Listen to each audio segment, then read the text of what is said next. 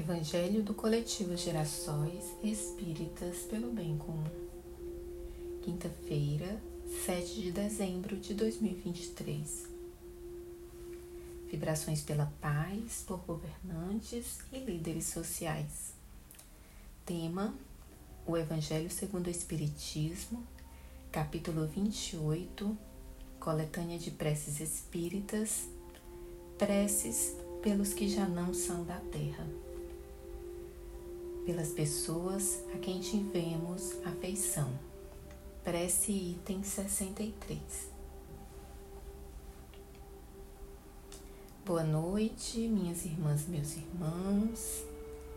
Sejam bem-vindas e bem-vindos a mais uma quinta-feira para a leitura das preces do Evangelho segundo o Espiritismo nesse final de ano com muita gratidão a Deus, ao nosso amado irmão e mestre Jesus e à espiritualidade amiga que nos acompanha.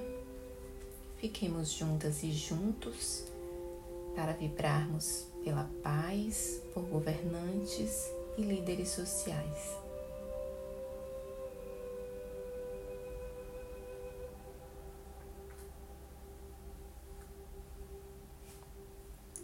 Vamos continuar com a leitura das preces pelos que já não são da terra.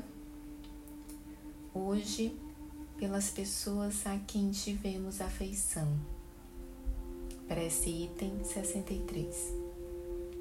Coloquemos nossos pensamentos mais elevados nessa leitura. Digna-te, ó meu Deus, de acolher benévolo a prece que te dirijo pelo Espírito.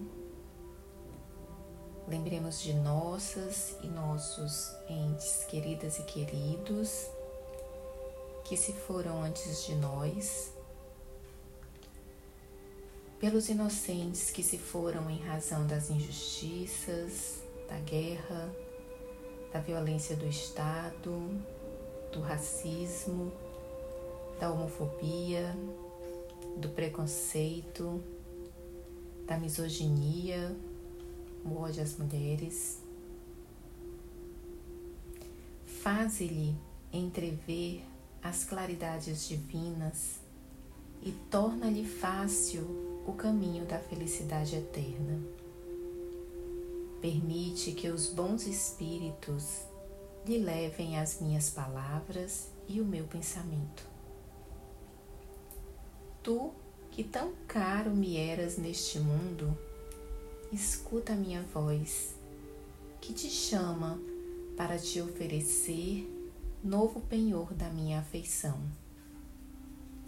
Permitiu Deus que te libertasses antes de mim, e eu disso me não poderia queixar sem egoísmo, porque fora querer-te sujeito ainda às penas e sofrimento da vida Espero, pois, resignado, o momento de nos reunirmos de novo no mundo mais venturoso no qual me precedeste.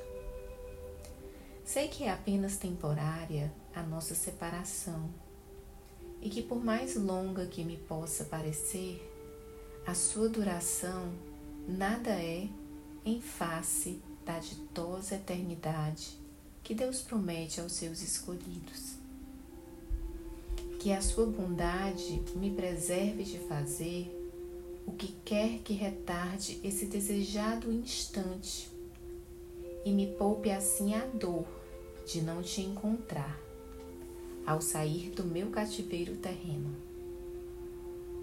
Ó oh, quão doce e consoladora é a certeza de que não há entre nós mais do que um véu material que te oculta as minhas vistas, de que podes estar aqui ao meu lado, a me ver e ouvir como outrora, se não ainda melhor do que outrora, de que não me esqueces do mesmo modo que eu não te esqueço, de que os nossos pensamentos constantemente se entrecruzam e que o teu sempre me acompanha e ampara.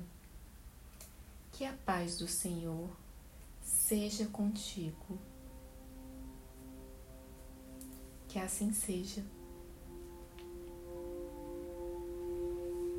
E para acompanhar nossa prece, pediria alguns minutinhos a mais para ler uma carta escrita pelo jornalista Jamil Chad às crianças de Gaza, que, como outras inocentes em meio à guerra, estão se indo diante dos olhos do mundo.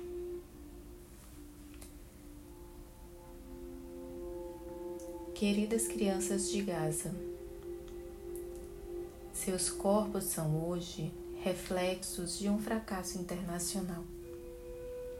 Os olhos de pavor, os rostos empoeirados e trêmulos são espelhos da desfiguração de referências de um mundo hipócrita. São vocês quem nos escancaram a verdade, a régua que nos mede. Relatos vindos de Gaza apontam como amputações estão sendo feitas sem anestesias, enquanto suas pernas, ainda pequenas, são guardadas em caixas de sapato. Os gritos ecoam por salões esvaziados da diplomacia internacional, incapaz ou desinteressada de lhes socorrer. Vocês foram abandonados. Nem mesmo a aprovação de uma resolução do Conselho de Segurança na ONU é capaz de frear a violência. Quando alguns líderes se mostram abalados diante da morte de uma criança em Gaza a cada 10 minutos, optam por uma indignação seletiva. Esquecem de forma conveniente que vocês já nasceram distópicos. Nasceram sem um país, presos num território que é o corpo da disputa pelo poder Chegaram ao mundo asfixiados por uma história da qual jamais participaram. São os órfãos da promessa de paz e herdeiros do legado do colonialismo. Apesar de ser de serem nossos emissários a uma era na qual não veremos, nasceram sem futuro e nos ombros carregam um passado violentado. Onde estavam os líderes quando as fronteiras foram fechadas há quase duas décadas e vocês passaram a ser proibidos de caminhar em direção ao horizonte? Onde estavam as potências quando era evidente o fracasso das instituições internacionais responsáveis por sua proteção? Onde estavam elas enquanto o extremismo ganhava raízes?